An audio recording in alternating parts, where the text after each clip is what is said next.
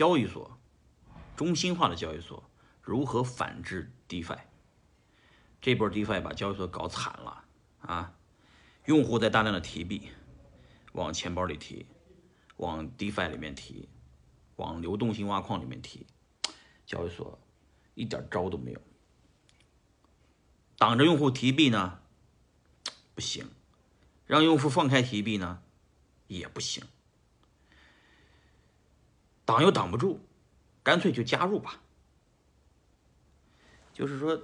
你们有有你们可能不太了解啊，就是我为什么分析问题都要站在一个一个呃交易所的角度，或者是你要站在这几个交易所老板的角度分析这个问题啊，因为我跟他们都是比较要好的朋友啊，他们也都是人，他们又不是神啊，是人都有点看不清，突然来的太突然。DeFi 起来也没想到能起来这么快。反制的手段呢，要不呢就是提，也就就是不让用户提币，或者限制用户提币的数量，或者限制用户提币的速度。这是第一个反制的办法。第二个反制，既然你们都去挖，那我也去挖。你别以为交易所老板没有钱啊，他自己也有是有钱的。我不是说用户交易所老板肯定会挪用用户的币啊，没必要，他自己的钱就够了。只是说实话，人有钱了嘛就懒了，人有钱了也就不好好学习了。人赚着钱了以后，也就没有生存，就是生于忧患的这种这个这个这个能力了，就是有点节奏慢了。啊，说实话，他们也有点焦虑，甚至有点恐慌，啊，因为我在外面喊喊了很久给他们，他们没听。这一波呢，我只能是喊用户，喊散户，让大家揭竿而起了。散户揭竿而起，散户把币提光，他也发愁。宝二宝，你要干什么啊？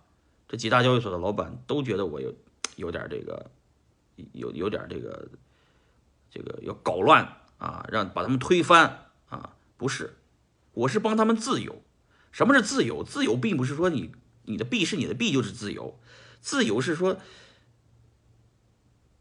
自由是这些这些交易所老板都没有自由啊。我说的自由他们很懂，起码是说话的自由。这老板们好多都不能说人话了，没有说话的自由，没有迁徙的自由，啊，没有投票的自由。你说他还要他他他甚至是没有。他都不想干了，他赚那么多钱，可以不干吗？他想不干的自由都没有，明白吗？嗯，我和他们不是一个维度的，因为我早就自由了，我也不开交易所，我也没有员工，我早就，我有了迁徙的自由，我有了说话的自由，我有了干所有事情的自由，这才是真正的自由。所以站在他们几个人的角度上，他们现在唯一的办法是说，啊，假如苏水挖矿起来这么大的量。那我干脆我也进去进去挖吧，反正现在就支持这么几个币种，我自己也有钱，我进去挖，将来投票权在我手上，拿到投票权。假如将来苏 h 里面有人发起，比方说这几大交易所主流币，什么火币的 HT、币安的 BNB，允许这几个币上去挖矿，或者是跨链进去挖矿。作为交易所创始人来说，他手上有足够的苏 h 的代币，他可以投票。不允许活 HT 或者不允许 BNB 上 Sushi，如果允许的话，那 BNB 的用户、火币的用户不就全把这些币提到 Sushi 上面去挖矿了吗？挖 Sushi 了吗？那等于是几大交易所天下大一统了，嗯，Sushi 就变成全世界最大交易所了。所以为了防止这件事情的出现，中心化交易所一定这些老板们一定会进来，在这个 Sushi 上面控制 Sushi，把 Sushi 控制的死死的。其实拿到投票权就是限制苏 C 发展，限制去中心化的的发展，这是他的第一个反制的第二个反制的办法，就是拿到大量的投票权，将来控制苏 C，不让它起来，或者即使起来也是获得最大的收益权。当然还有第三个反制的办法，这个就是说，这这个是市场决定的，不是几个老板决定的，就是做空 ET 以太坊 ETH，是吧？